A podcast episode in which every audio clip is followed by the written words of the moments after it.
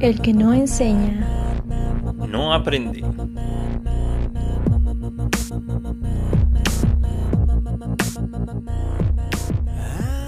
Hola, ¿qué tal amigas y amigos? Me da mucho gusto estar nuevamente con ustedes.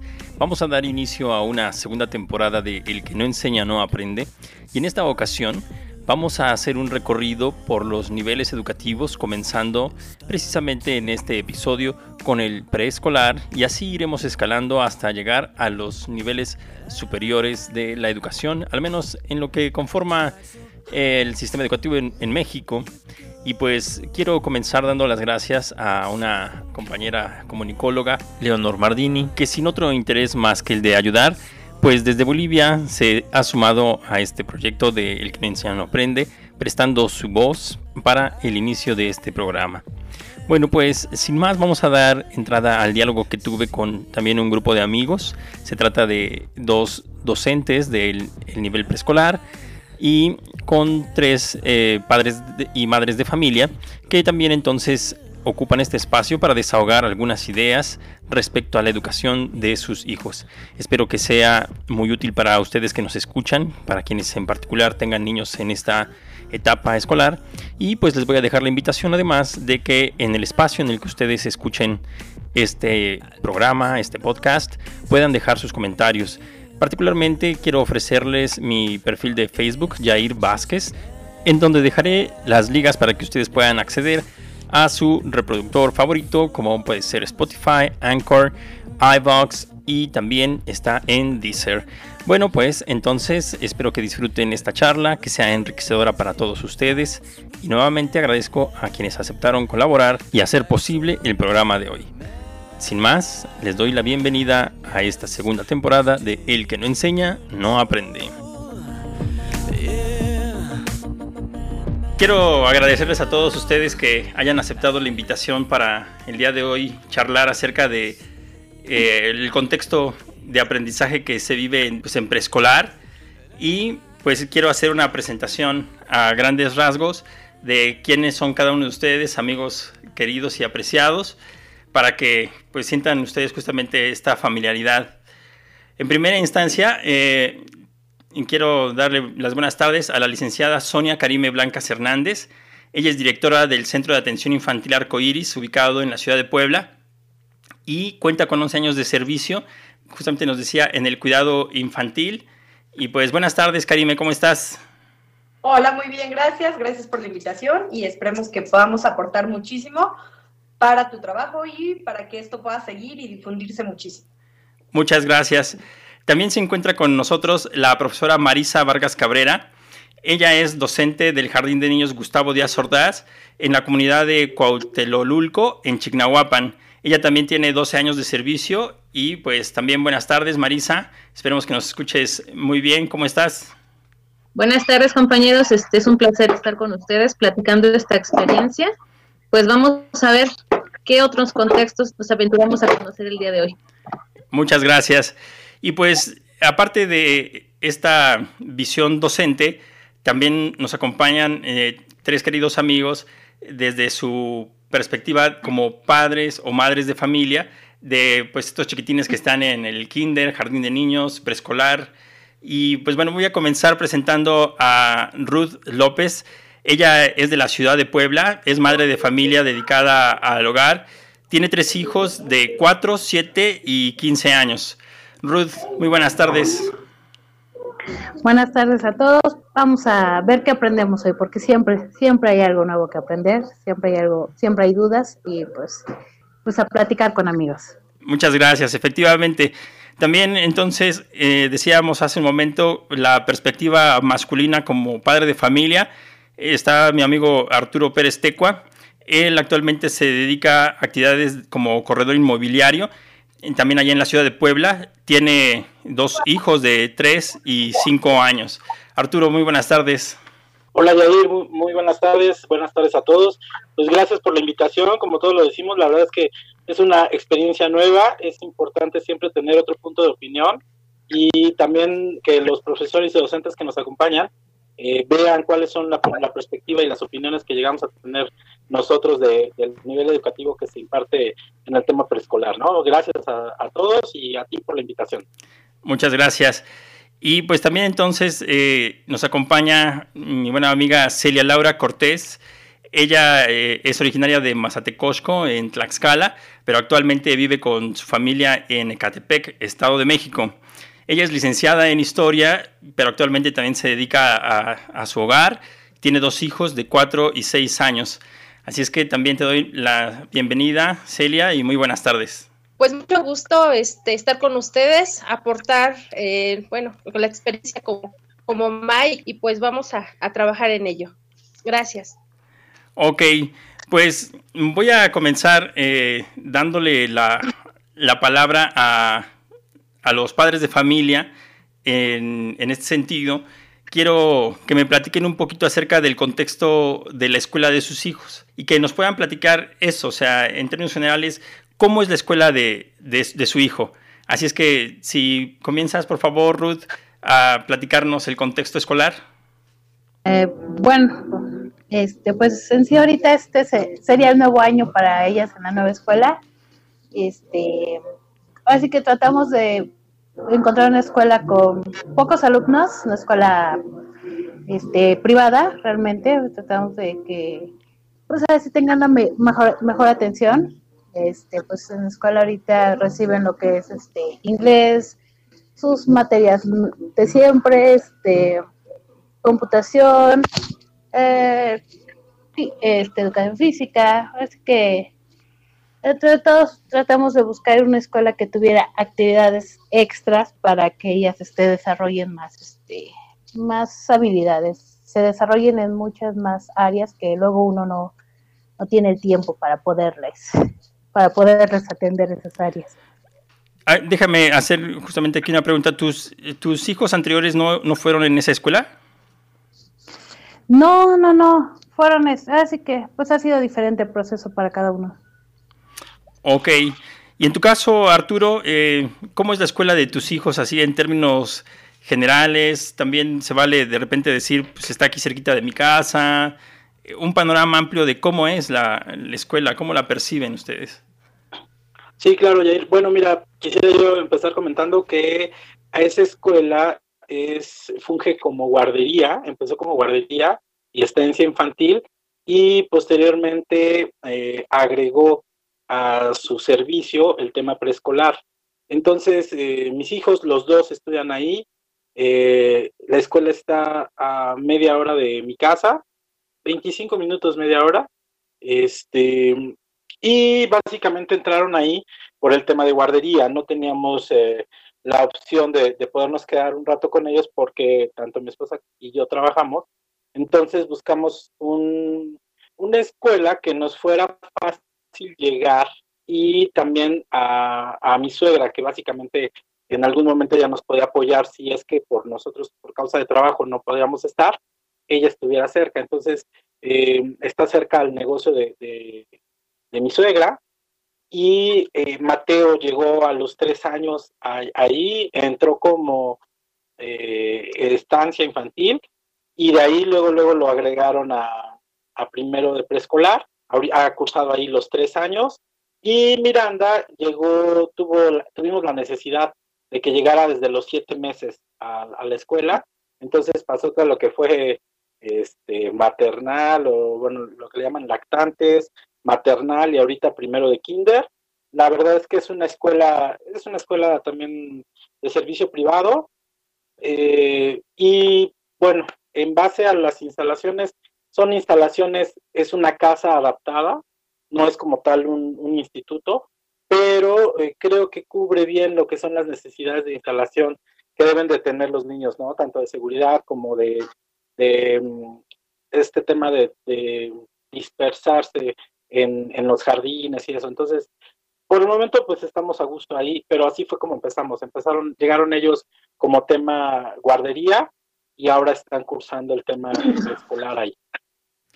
Ok, muchas gracias. Y en tu caso, Celia, también cómo es la escuela de, de tus hijos o si los dos han estudiado en el mismo lugar. Este sí, mira, el Jardín de Niños Juan Amos Comenio está ubicado en el municipio de Catepac de Morelos. Es una escuela pública de turno completo. Eh, los profesores atienden a, mis hijos con un horario de 8 de la mañana a 3 de la tarde.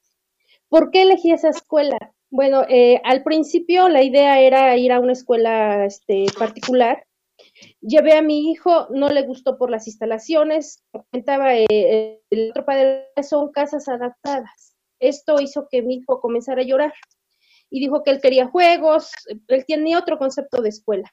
Eh, la mamá sobreprotectora lo retiró y ese año no lo mandé a la escuela hasta el segundo año porque yo entré primero. Entonces, este, la verdad, vivo en un municipio en el más peligroso, en Ecatepec de Morelos, y lo que deseaba era una escuela lo más cerca posible, para no trasladarme, para no ir con mis dos hijos, porque yo soy la que atiende al 100% a los pequeños. Mi esposo, el trabajo, la verdad, es muy absorbente. Entonces decía, no, pues la seguridad, porque cuando no te asaltan, te jalan a un niño. Entonces, la verdad, este, yo buscaba la seguridad. La escuela está enfrente de la casa y siempre llegan tarde. Ah, no, ¿verdad? Cierto. y realmente, oye, este, muy a gusto con la enseñanza, con la atención, tiene desayunador, este, las maestras son muy activas, mis hijos este, no los veía todo el día, entonces estaba yo feliz con esa escuela. Eh, la inscripción es de 100 pesos, el uniforme no es obligatorio, o sea, tiene uno, la verdad, todas las facilidades del mundo en esa escuela, te dan tu, este, tus útiles escolares, no piden este material, son 100 pesos y tus hijos están atendidos perfectamente. Qué interesante, yo realmente eh, creo que cuando nos tocó la, niñez, a la mayoría de nosotros, eh, pues a lo mejor no había tantas opciones para escuelas privadas, no sé si es solamente mi percepción, pero ahora veo que justo en esta parte de eh, la formación temprana, no sé si es correcto decirlo así, algunos padres efectivamente se preocupan porque tengan este, mayor cuidado y mayor atención y por eso a lo mejor optan por esas, esas escuelas. Así es que quiero por eso dirigirme a, a Karime, ya que ella precisamente está en una escuela también que podemos catalogar particular, y la pregunta en este caso para ti, Karime, también después de haber escuchado eh, esta descripción de las escuelas de los, de los padres de familia, ¿qué es lo que se oferta en tu escuela de enseñanza? Yo les había mandado la pregunta más o menos en, el sentido de qué áreas o qué materias se imparten, pero podemos ampliarlo a, qué es lo que ofrece precisamente tu centro de trabajo. Ok, eh, digo, antes que nada, debo de reconocer y me da mucho gusto que Arturo, sí. Eh, que Arturo haga mención de, las estancias infantiles. Yo vengo de una estancia infantil que hoy en día se convirtió en un centro de atención infantil, que prácticamente es lo mismo. Pero mm, me da mucho gusto y de verdad es, digo, puedo decir, me conmuevo, que las estancias infantiles o los centros de atención infantil logran esto, que el padre de familia se involucre. O sea, es increíble escuchar a un hombre, padre de familia, que me pueda hablar de la, o sea, que sepa que hay un grupo de lactantes, que hay un grupo de maternal, que hay un grupo de preescolar. O sea, eso quiere decir que realmente estos centros de trabajo logran eso, ¿no? O sea, que haya una interacción continua, no solamente con la mamá, sino con el papá, que los papás estén en constante comunicación de que su hijo ya tuvo un avance y entonces ahora va a pasar a otro grupo que ahora es de maternales. ¿Por qué? Porque ya es autónomo, porque ya dejó el pañal, porque, no sé, porque ha ido evolucionando de, de manera correcta. Digo, la verdad me, me gusta porque el trabajo que se hace en estos centros es muy completo. Eh, regularmente el horario mínimo que se trabaja es de 8 horas, puede ser un horario extendido hasta de 12 horas, dependiendo de las necesidades de la zona o bien este, de los mismos papás. Eh, en mi caso, eh, es una estancia infantil, es un centro de atención en el que yo atiendo a niños de 1 a 4 años y ahorita en situación de pandemia, eh, muchos papás de exalumnos se acercaron conmigo y me dijeron, Miss, o sea, yo sigo trabajando, mi guardería, este, mi kinder al que yo me llevé a mi niño cerró, pero pues este, soy mamá soltera, ya no tengo quien me lo cuide, puede regresar, este, ahora sí que la misma modalidad. Entonces, bueno, tuvimos la oportunidad de que por la misma situación otros niños salieron, entonces hubo espacio para estos niños. Entonces, eh, creamos un grupo para estos niños que ya se habían ido a preescolar eh, escolarizado, en donde ya les iban a enseñar español, matemáticas, a leer, números, sumas y todo esto. Y entonces formamos este grupo para ellos, para que no se detuvieran o incluso atrasaran su, su, aprendizaje y pues obviamente con el mismo servicio en el que les ofrecemos alimentos, en el que les ofrecemos un horario extendido y en el que de la misma manera seguimos teniendo comunicación con los papás del avance que van teniendo. Al igual que, este, que supongo eh, el preescolar al que van sus niños, eh, mi, mi, inmueble es una casa adaptada. Eh, por supuesto, este, para que nosotros pudiéramos integrarnos a, a esta red, porque em, comenzó siendo una red de estancias infantiles, pues obviamente debíamos de cubrir con ciertas características ante protección civil, salubridad, bomberos, este, ayuntamiento, vaya, mil este, eh, requisitos que nos pedían y a su vez capacitarnos, ¿no? Entonces, hoy en día eh, cuento con siete maestras eh, que obviamente me están apoyando con entre los grupos de niños que se reintegraron, niños nuevos que hoy en día se están incorporando y pues los que ya estaban, que dijeron los papás, ¿sabe qué, mis? O sea, yo voy a seguir trabajando, no tengo a dónde llevarlo, no tengo quien me lo cuide, pero pues obviamente seguimos como que en esta modalidad sin ningún problema, ¿no? Seguimos como que avanzando y lo que pasa, este, ahora sí que cambiándolos de grupo de acuerdo a su avance. Como tal, nosotros no impartimos materias.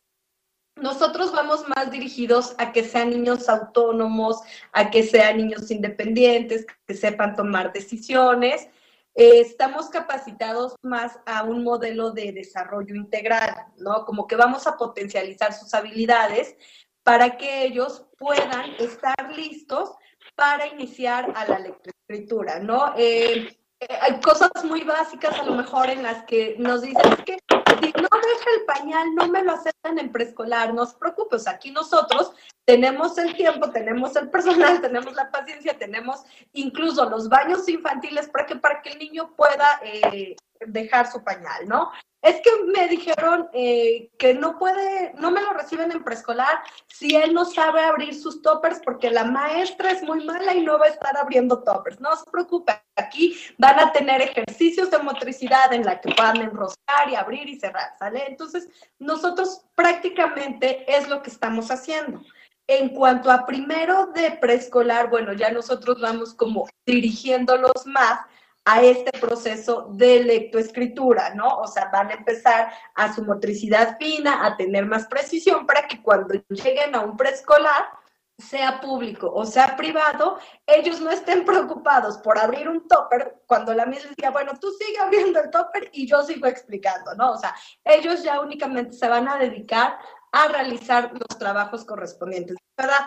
Este, son cuatro áreas que nosotros manejamos dentro de un centro educativo infantil, que son el, el conocimiento de sí mismo, el conocimiento de su entorno físico, el conocimiento de su entorno social y con, vaya, ello ya sería la creatividad, el pensamiento y el lenguaje, ¿no? Ah, otra de las em, ventajas que tenemos los centros de, eh, ah, bueno, ahí quiero hacer un paréntesis, es educación inicial. de la educación inicial, este, preguntaba si era correcto decir, este, educación temprana, es educación inicial. Entonces, este, otro de, los, de, de, lo que tenemos en educación inicial, pues es obviamente la, la idea de prepararlos y de alimentarlos, o sea, que de detectar desde desnutrición, detectar eh, violencia familiar, o sea, ¿por qué? Porque somos como el primer filtro y muchas veces estamos más tiempo nosotros con los niños que incluso los propios papás, ¿no? Entonces, estos centros educativos son un filtro. Ok, yo quiero salir en defensa un poco de la educación pública, ¿no? Pero este, pues efectivamente las preocupaciones que antes los padres nos expusieron a lo mejor eh, para algunos de ellos representan algunas desventajas. Entonces, Marisa, vamos a, este, a meter las manos por la parte de la educación pública y que nos puedas este, pues también decir en ese sentido cuáles son las características de, del preescolar, eh, al menos en el que tú laboras o en los, cuales, eh, en los cuales has estado trabajando. Bueno, este, miren, a lo mejor, bueno, sí, me, me así como que no hay que generalizar. Sí, ahí habrá a lo mejor contextos donde las maestras prácticamente se dedican a, a lo que van, dijeran por ahí, ¿no? Pero nosotros, o bueno, al menos mi, mi escuela, este, desde que me formé, me han tocado pequeñitos que no saben, no saben ir al baño solos, me ha tocado cambiar pañales y no por eso nos denigra a nosotros como docentes. O sea, nosotros estamos para, para apoyarlos, para brindarles el, el, primero que nada, la confianza a los pequeñitos de, de que no se sientan abandonados, porque sí, sí, así como dice la maestra Sonia, este papás a lo mejor les cuentan sus experiencias de lo que les ha pasado y pues no, no ciertamente es eh, en todas las escuelas lo mismo. Entonces, por ese lado, yo creo que no hay que generalizar. Una. Y pues le digo, a mí me ha tocado atender a pequeñitos desde que no ni siquiera han cumplido los tres años, que no saben todavía avisar, les ha ganado, y por no, no por eso los vamos a dejar de mal, de atender como se lo merecen. Nuestros pequeñitos están ahí para ganar. Primero confianza, que nosotros debemos de brindárselas, y este deben de estar en un lugar seguro donde ellos se sientan queridos, amados y además respetados, porque les digo, la experiencia a lo mejor que le cuentan, le cuentan a la maestra Sonia, pues son malas experiencias de algunos papás, pero eh, en defensa puedo decir eso, que nosotros en preescolar, en mi escuela, tratamos de, de generar ese ambiente de confianza y seguridad en nuestros pequeños. Oye, Marisa, y precisamente eh, anclando esto que decíamos, ¿cuáles serían esos aprendizajes esperados, que, como ahora también le estamos llamando, que se le inculcan al niño que ingresa a preescolar y hasta que a lo mejor va a salir ya eh, listo para la, para la primaria? O sea, ¿qué es lo que debe aprender un niño en preescolar? Pues de los, pequeños, este, en preescolar abarcamos seis áreas de desarrollo. Lenguaje y comunicación, pensamiento matemático, exploración del mundo, artes, educación física y, y educación socioemocional. Entonces, todas esas áreas van relacionadas a esta nueva etapa cuando termina el preescolar. Deben de saber convivir con sus compañeritos, el respetar a sus mayores, el ser autónomos, independientes, como dice la maestra, abrir sus toppers ellos solos, pero nosotros también, si vemos que no lo logran, pues apoyarlos y motivarlos a que lo hagan, no dejarlos este, solitos, a ver, a ver, hazte bolas, no, este, por ahí no es, no es la, no es la idea. Entonces, este, eh, por ahí también escuché a la maestra Sonia decir, es que tienen que salir haciendo cuentas, sumando, dando y multiplicando ya casi, casi. Este, a lo mejor estamos en una idea errónea. Hay un apartado en nuestro programa de educación de preescolar donde dice que tenemos que acercarlos, pero también vemos en niños el potencial de que quieren leer y escribir y tampoco se les limita, o sea, se les incentiva a que ellos mismos desarrollen su gusto por la lectura, por la escritura, pero tampoco obligándolos o cortándolos, porque ahí en el, en el apartado dice acercarlos, pero no tan solo por esa palabra de acercarlos lo vamos a limitar, les vamos a dar la oportunidad a nuestros pequeños de que ellos solitos vayan generando su aprendizaje. Entonces, el objetivo principal de nuestra educación preescolar es acercarlos al lenguaje y la comunicación y al pensamiento matemático y junto con todas las demás áreas que les acabo de comentar. ¿Para qué? Para que cuando pase esta transición de preescolar a primaria, vayan con esa seguridad y no sientan tan feo el cambio de que las maestras nada más juegan, porque nosotros hagamos esa actividad lúdica para desarrollar en ellos el aprendizaje.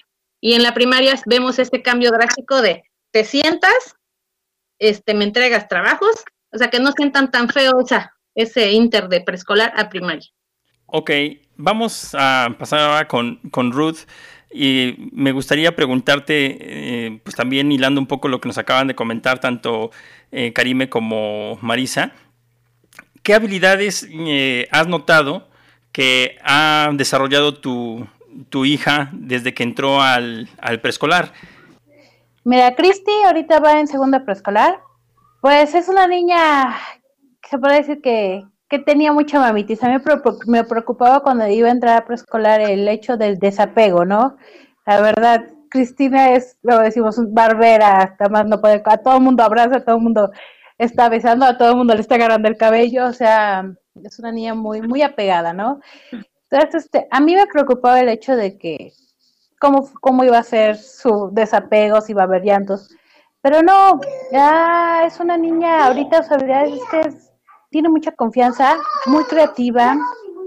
Obviamente, todos los papás van a decir, es una niña muy inteligente, es autosuficiente, le ha tocado, le ha tocado tener que dirigir así que a la mayor, es demasiado autosuficiente, a pesar de la pandemia, capta las ideas, debate, se atreve a debatir con la maestra, pero ¿por qué mis, pero por qué esto, pero por qué el otro? O sea, es este, es, es una niña muy este muy inquieta, es, es no, no lo sé cómo describírtela, pero sí se ha desarrollado esta, ahora sí que compañerismo, porque buenos días compañeros, este, adiós mis, provecho compañeros cuando es la hora de, desayuno. Sí, sí, sí, es una niña que muy autosuficiente. Y a ver, Arturo, yo creo que algunas de las actividades que le dejan a tus hijos en la, en la escuelita, en el kinder, pues justamente te involucras, los ayudas, los orientas, pero platícame justamente de viva voz, cómo es que les brindas justamente esa, esa ayuda o ese, auxilio. Bien, gracias. Bueno, antes que otra cosa quiero comentar algo que comentaba la, la maestra Maritza, que es, el, es la herramienta para acercar a los niños al tema de la educación y e, ellos son el pilar básicamente de, este acercamiento. Sin embargo, no voy a dejar mentir, Ruth este, y bueno, ellas mismas como, como profesoras, depende mucho también del involucramiento que tienen los papás eh, con los niños, qué tanto uno los motiva, qué tanto uno está al pendiente de lo que están haciendo.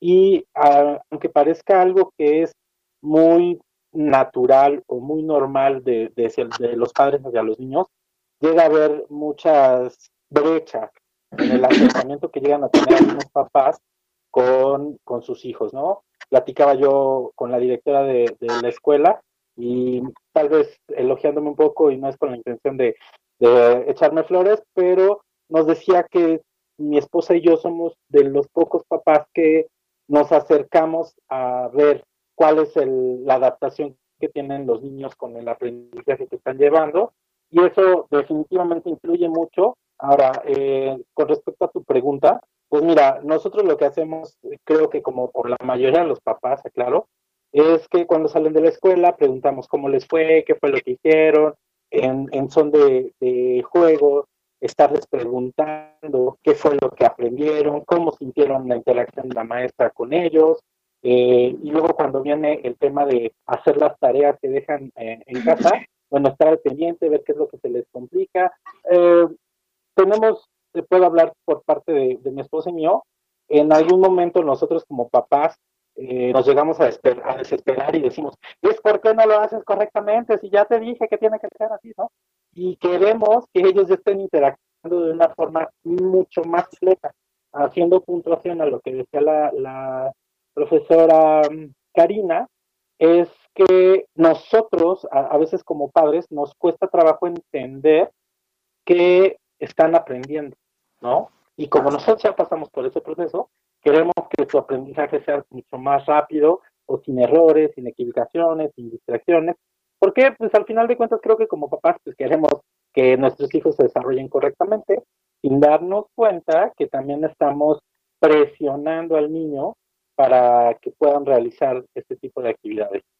¿Cómo los apoyamos nosotros? Bueno, eh, estamos poniéndoles atención, como te decía, preguntando qué es lo que qué es lo que hicieron, cómo lo hicieron, cómo interactuaron con sus compañeros, cómo pelearon. En mi caso, por ejemplo, Mateo es un niño que es de un temperamento muy fuerte. Entonces, eh, le gusta mucho el tema de, vamos, no, por no decirlo liderar, de mandar qué es lo que se hace y se debe de hacer con sus compañeros. Entonces, tenemos que estar muy atentos con ese tema para que no también sobrepase lo que son los límites que debe de tener él como, como niño y sobre la equidad que debe de haber en la escuela, ¿no? Entonces, más que nada, respondiendo más enfáticamente a tu pregunta, debes de ponerle atención, debes de estar atento en, en lo que hace, cómo lo hace y cómo interactúa en la escuela. Ok, muchas gracias. Mm, bueno, ahora quiero dirigirme a Celia y preguntar su opinión respecto a qué cosas no sabría mm, tus hijos de no haber sido por la escuela. A lo mejor esta pregunta está relacionada un poquito, eh, voy, a, voy a llevarlo hacia ese lado, de lo que decía este, a lo mejor eh, Karime, de que hay algunos padres de familia, bueno, ustedes mismos también, este, Arturo lo mencionó, hay algunos padres de familia que por sus ocupaciones laborales, pues a veces tenemos que sacrificar el tiempo y no dedicarlo a los hijos, ¿no? O que también, este, mencionaba Arturo, hay algunos padres de familia que no sabemos de entrada a lo mejor cómo conducir algunas actividades, no todos, este, eh, pues a lo mejor tenemos la misma paciencia, las mismas habilidades, y entonces, eh, pues hay cosas que se nos van de las manos y podríamos reconocer que de no ser por la escuela, mi hijo no sabría a lo mejor algunas cosas. Así es que, ¿hay algo de eso que tú te hayas dado cuenta, Celia? Ahorita por la la pandemia estoy viviendo las dos situaciones. Mi hijo Jorge está en segundo grado y nunca ha ido a la escuela. Él ha tenido este, clases a distancia, entonces siento que a él, este, si estuviera en la escuela, ya habría desarrollado más esa parte socioafectiva ya habría tenido acercamiento con otros niños. Entonces, este, ahorita sí estoy padeciendo esa situación porque mi hijo es muy mimado siento que va a venir el problema. Él no ha tenido clases presenciales, a diferencia de, mi hijo este, José Luis, que va en tercer año. Él, de no ser por la maestra Leti, la verdad, este, pues sería un niño eh, pues un poco más cerrado, no tendría este, tantas habilidades, por ejemplo, en el lenguaje, él ya tiene un lenguaje muy fluido, él ya identifica todos los números, los colores, figuras geométricas. Eh, algo muy curioso que me pareció este, hasta cierto punto interesante es que la maestra eh, ya tenía trabajando con ellos un mes o dos y no nos pedía ni un solo lápiz, no nos pedía material y yo le decía, bueno, ¿y qué aprende mi hijo? Y fue un error haberlo metido en una escuela pública. Ahorita, eh, platicando con mi esposo, pues hay que buscar mejor otra opción. No, las maestras rentaban una lona y en el piso ellos desarrollaban la imaginación, todo, todo lo aprendieron en el piso, la verdad. Entonces, de no ser por la escuela, pues mis hijos tendrían, este, pues serían, no sé, este, en el caso de Jorge, ahorita estoy teniendo muchos problemas con él en el asunto de eh, la habilidad del lenguaje. Él, lamentablemente, este, cuando iba a entrar ahora sí al curso, él este, no tenía un lenguaje fluido, incluso ni yo le entendía. Eso a mí me preocupaba. A raíz de que empezaron las clases en línea, él empezó a desarrollar ese lenguaje. Otra de las cosas que detecté esta semana es que él también ya puede memorizar, él ya, este, ya expone. La maestra le dice, vas a exponerme el 5 de febrero, el aniversario de las constituciones. Y mi hijo dio un discurso de las constituciones que realmente yo no lo creía cuando no hablaba. Entonces yo dije, hijo, me sorprende porque no dábamos la verdad. Toda mi familia decía, ¿qué va a decir Jorge? Parece ni, ni, y efectivamente no se le entendía nada. Y ahora me da una ponencia de las constituciones.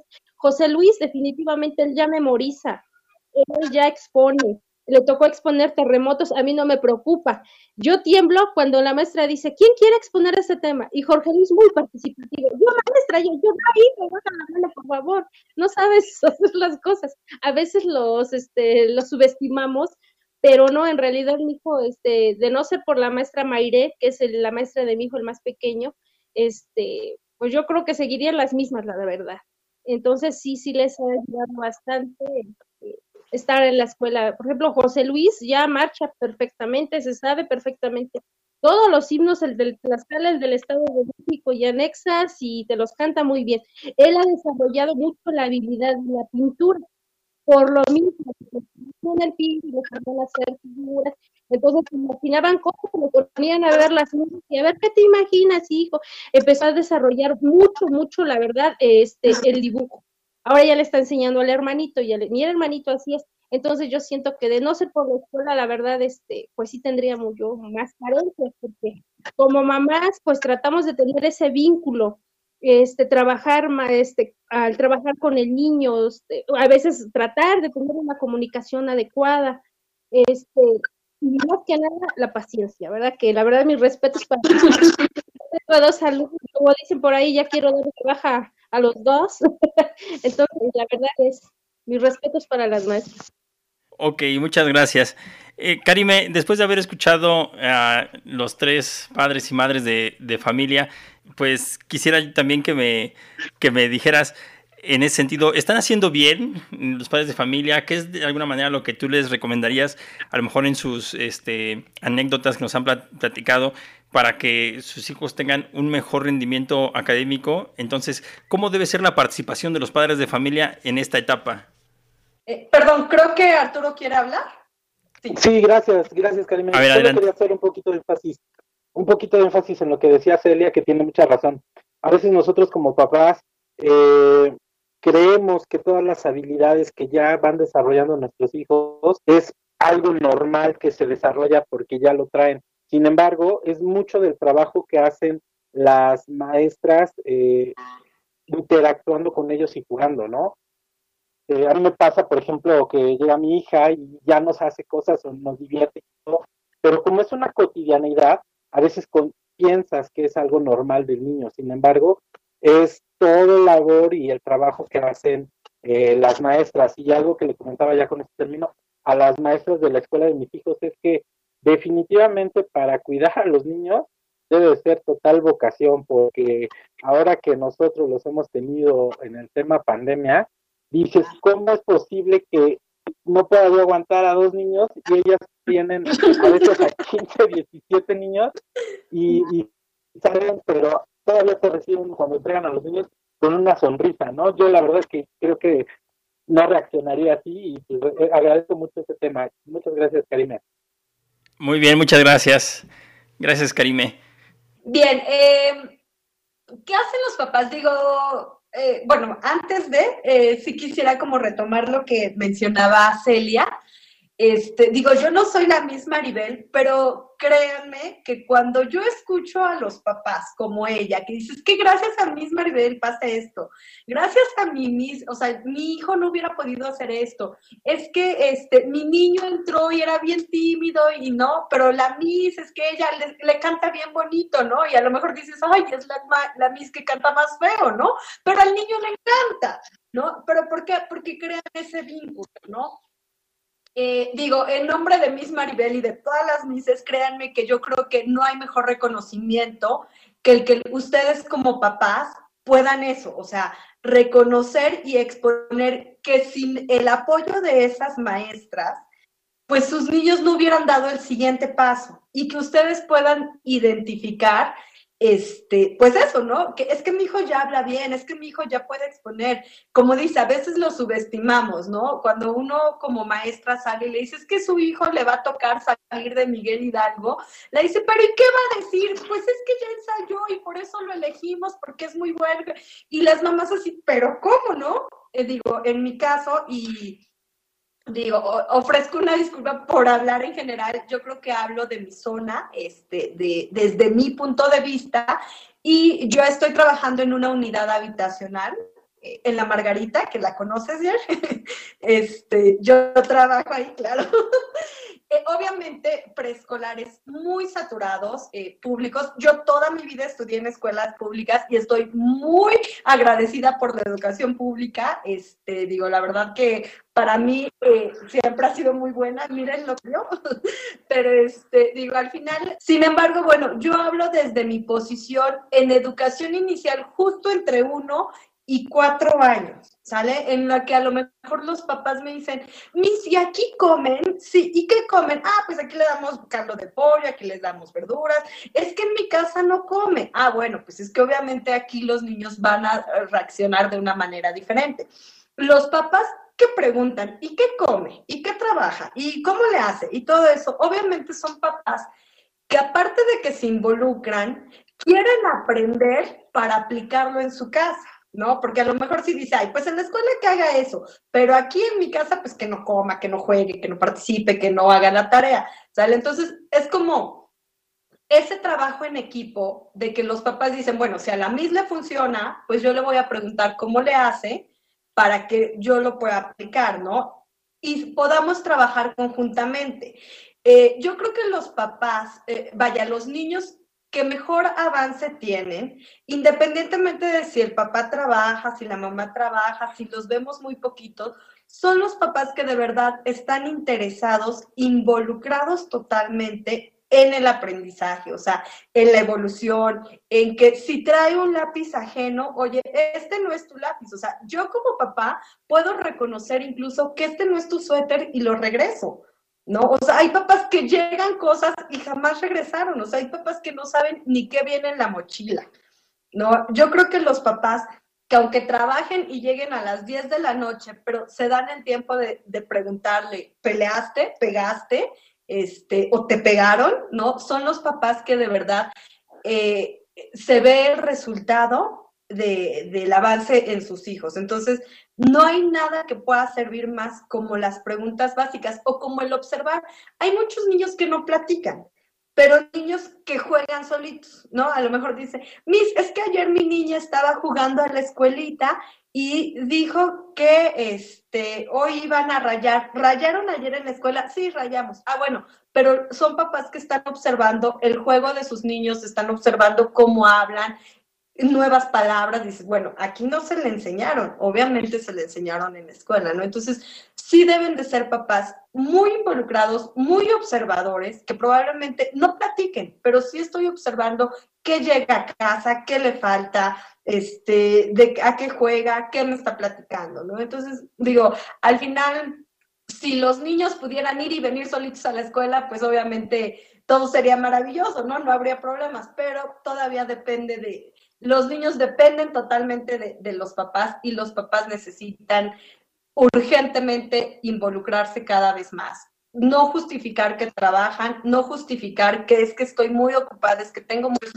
es que hay muchas cosas que hacer y por eso no le puse atención, ¿no? Entonces, este, entre más se involucren y entre más puedan observar los papás, yo creo que, que eso va a ayudar, va a ser en beneficio a sus niños. Ok, muchas gracias. Marisa, eh, con todo esto que también hemos escuchado, mm, quisiera yo ir llegando a la conclusión y si me ayudaras entonces a como a plantear una idea de cómo es que se puede fomentar el aprendizaje autodidacta en, en los niños y pues justamente en esta etapa que es donde a lo mejor más avances se pueden, se pueden notar, ¿no? Precisamente son, son chiquillos que, como lo decía hace un momento Karime, pues a lo mejor es más fácil notar eh, cuando aprende algo nuevo, ¿no? O sea, y, pues bueno, entonces en todo este mundo que tienen de, descubrimiento, ¿cómo se les enseña a los chicos, cómo se les ayuda a que sean cada vez más autodidactas? Primero que nada, les comentaba yo, darles esa confianza de que externen sus ideas, porque a veces suele en otra, en otro planeta, en otra, en otro lugar, maestras que eh, sí, o sea, que se quieren enfocar a específicamente lo que van a plantear ese día de actividad. Y el pequeñito de repente se distrae y le llama la atención algo de allá afuera de, la ventana. Y les comento esta experiencia de Marte, este, porque aquí en, México no pasa. Este, les cortan la, la, la idea, les, les cortan la comunicación y si hacemos eso, pues truncamos esa, esa, ese gusto por investigar más, porque a lo mejor lo que está llamando la atención del pequeño no tiene que ver con el tema, pero lo puedes enfocar y relacionar con lo que estás viendo para no perder el interés del pequeño. Entonces, ¿cómo lo podemos hacer? Pues eh, brindándole primero que nada esa confianza, que se externe, que, que busque, que pregunte, porque si no hace eso, pues vamos a limitarlo para siempre y nunca va a querer contar más nada de lo que le llamó la atención. Y eh, si él pregunta, si él indaga, si mamá le contesta y, le y le contesta con la verdadera respuesta, ah, pues es eso, y le, surgen más ideas y más ideas, y sigue preguntando y sigue investigando, entonces vamos a fomentarle esa, esa educación autodidacta, porque él mismo va a preguntar y va a buscar sus respuestas. Claro que sí. Eh, fíjate que esto último me lleva a reflexionar y creo que es por eso mi intención de que este primer episodio de la segunda temporada de El que no enseña no aprende vaya hacia preescolar, porque mucha de esa creatividad, mucha de esa inquietud que tienen eh, los niños a esa edad de preescolar, pareciera que se pierde en el camino y cuando llegan entonces a bachillerato, que es entonces el nivel al que yo, en el que yo trabajo, hay muchos, de verdad, alumnos que no se les nota pizca de ingenio. Como tú dices, no es una situación que se generalice, pero sí entonces me surge la, pues esta duda de por qué cosas tan básicas como a lo mejor el iluminar, el, este, el inventar, o sea, las cuestiones inventivas, las cuestiones creativas, pues entonces no las, no las aplican ya en, en bachillerato, ¿no? Y bueno, pues espero irlo descubriendo conforme pasen los programas y hable yo con los docentes de los siguientes niveles, pero sí me gustaría entonces que quien nos escuche y tanto los que están aquí presentes, pues consideremos que hay que ayudarle como padres de familia, como maestros, a que alcancen, dice por ahí creo que Vikovsky, esa zona de desarrollo próximo, o sea, que vayan siempre este, dando un paso más y que no pierdan, insisto, todas estas habilidades al llegar, al menos conmigo, al bachillerato. Este, te decía yo, Marisa, eh, ¿Cómo, ¿Con cuántos niños trabajas tú en, tus, en tu escuela? Porque hace un rato decían 17 chicos en un salón de clases, pero no sé si sean muchos o pocos para, para ti en la escuela pública.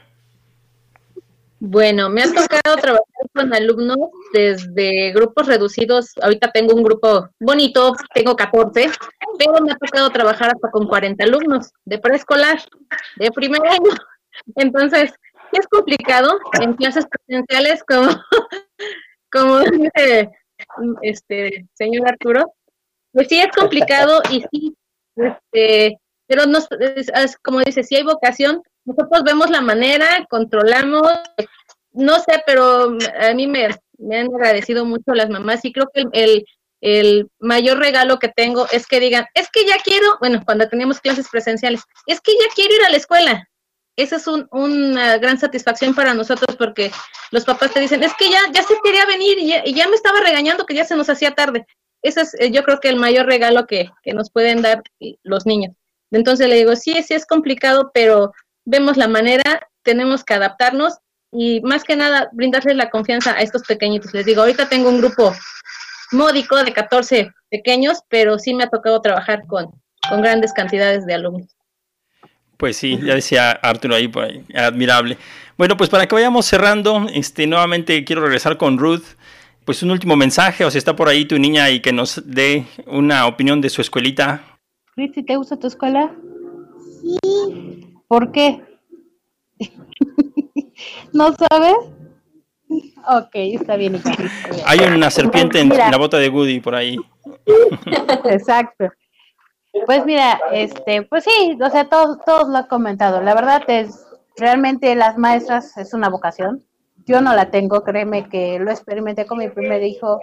Este, yo creo que fui muy estricta con él.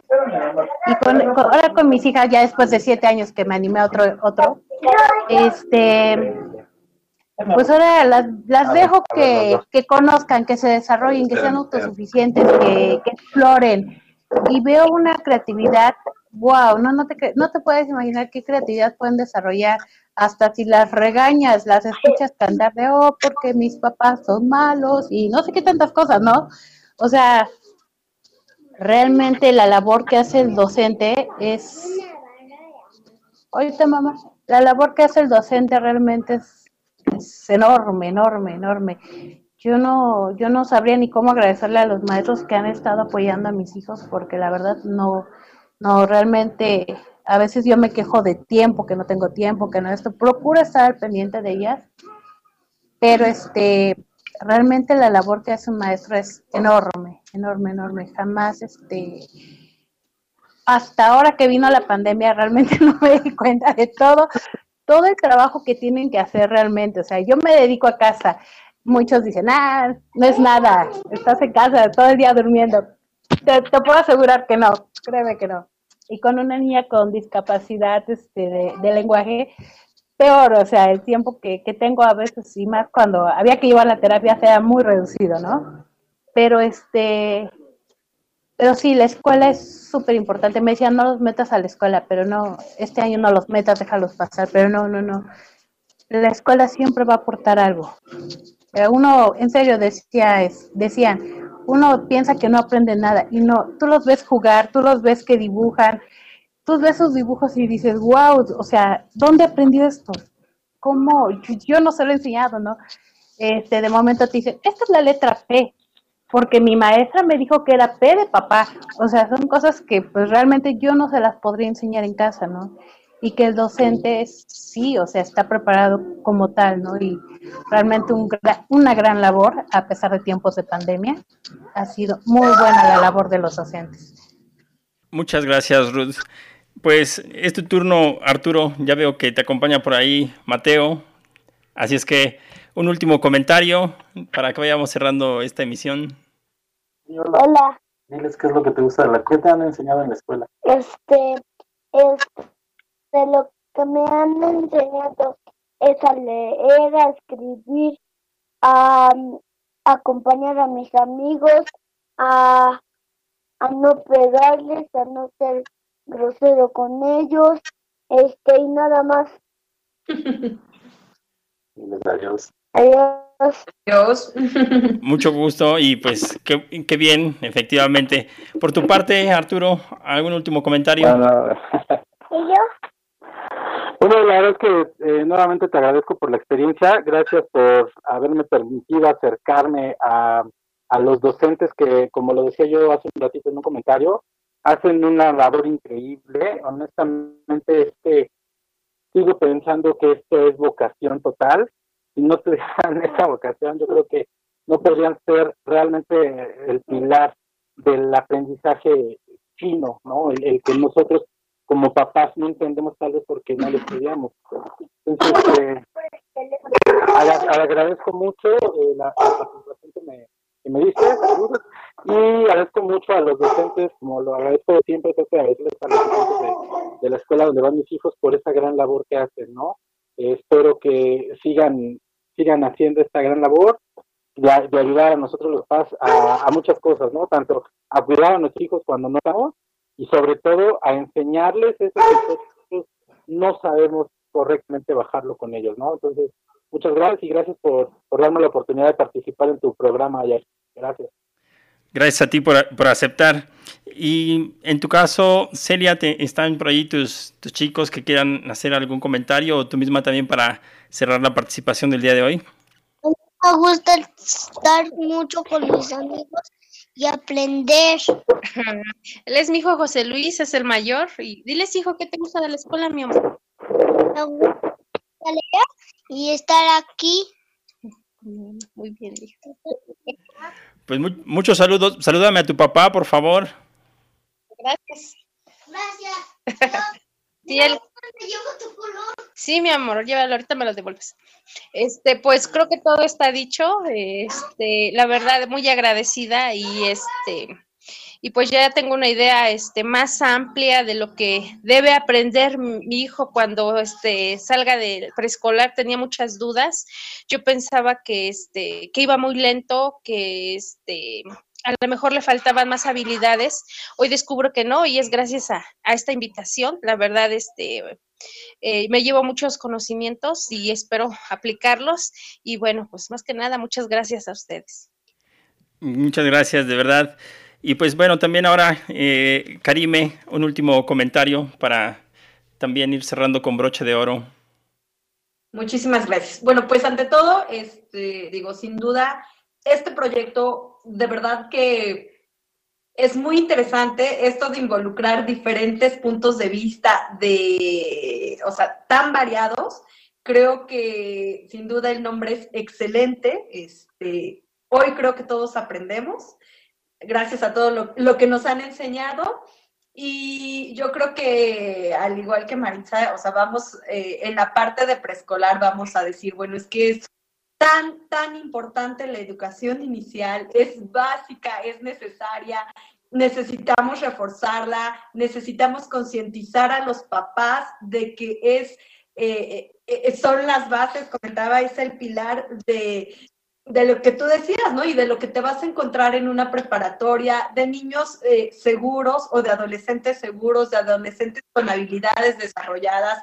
Eh, yo creo que es trabajo que empieza desde el momento en que nace un niño, o sea, se tiene que, concientizar como papás el, el, crear y el formar, eh, vaya, una persona totalmente completa y, solamente se puede lograr con eso, ¿no? Con la concientización de los papás, con la responsabilidad de nosotros como maestros, porque al final el hecho de estar frente a un grupo o de tener eh, frente a nosotros eh, a estos niños, pues habla de una responsabilidad de que lo que vamos a enseñar, de que lo que vamos a dar de ejemplo, de que lo que vamos a transmitir, independientemente de conocimientos, pues sea esta humanidad, sea cariño, sea afecto, para que obviamente ellos lo vayan a proyectar. Aparte, eh, digo, yo siempre digo, tengo el mejor trabajo del mundo, trato con las mejores personas del mundo, o sea, créanme que eh, yo no tengo por qué pelear, o sea, ¿qué puede hacer un niño para pelear con él, no? O sea,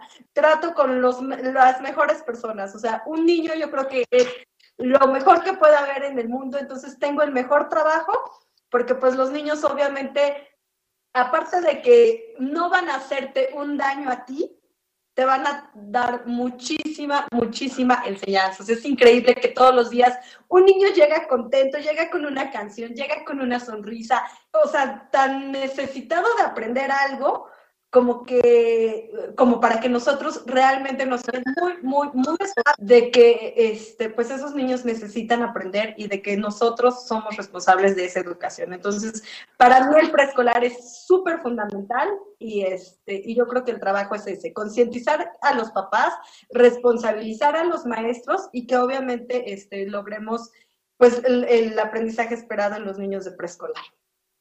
Y muchas gracias por la invitación, claro. Muchas gracias a ti por, aceptar. Y por último también, Marisa, entonces, un último comentario. Pues antes que nada, este, mi chiquitín quería participar, se emocionó de que vieran los pequeños de Adelante, claro que sí. participantes. Que te gusta la escuela. Ya le ganó la, ya le ganó el pánico escénico. Desde hace rato quería participar, que le gusta mucho la escuela. Dile cómo se llama tu maestra. ¿Ya me crees? ya no pues, quiso, le dio pena. Ah, este, para finalizar, como dice este Sonia, este, pues al final de cuentas el trabajo no lo hacemos nosotros solos. Este es un trabajo tripartito, porque no nada más es la maestra y el, y el, y el docente, sino también la comunidad, porque es donde se va a desarrollar el pequeño. Entonces, si nosotros hacemos bien el trabajo equilibradamente con estos, esos tres elementos, pues yo creo que vamos a, a brindar a la sociedad un buen, un buen individuo. Pues muchas gracias. Con esto vamos a dar por concluido estos temas y les agradezco nuevamente a todos el haber aceptado. Les digo gracias y hasta la próxima. Gracias. Hasta la próxima. Gracias. ¿Cómo se dibuja un niño? De Gloria Fuentes. Para dibujar un niño hay que hacerlo con cariño, pintarle mucho flequillo que esté comiendo un barquillo. Muchas pecas en la cara que se note que es un pillo. Continuemos el dibujo. Redonda cara de queso. Como es un niño de moda, bebe jarabe con soda. Lleva pantalón vaquero con un hermoso agujero, camiseta americana y una gorrita de pana. Las botas de futbolista, porque chutando es artista. Se ríe continuamente porque es muy inteligente debajo del brazo un cuento, por eso está tan contento. Para dibujar un niño hay que hacerlo con cariño. Es así como llegamos al final de este episodio.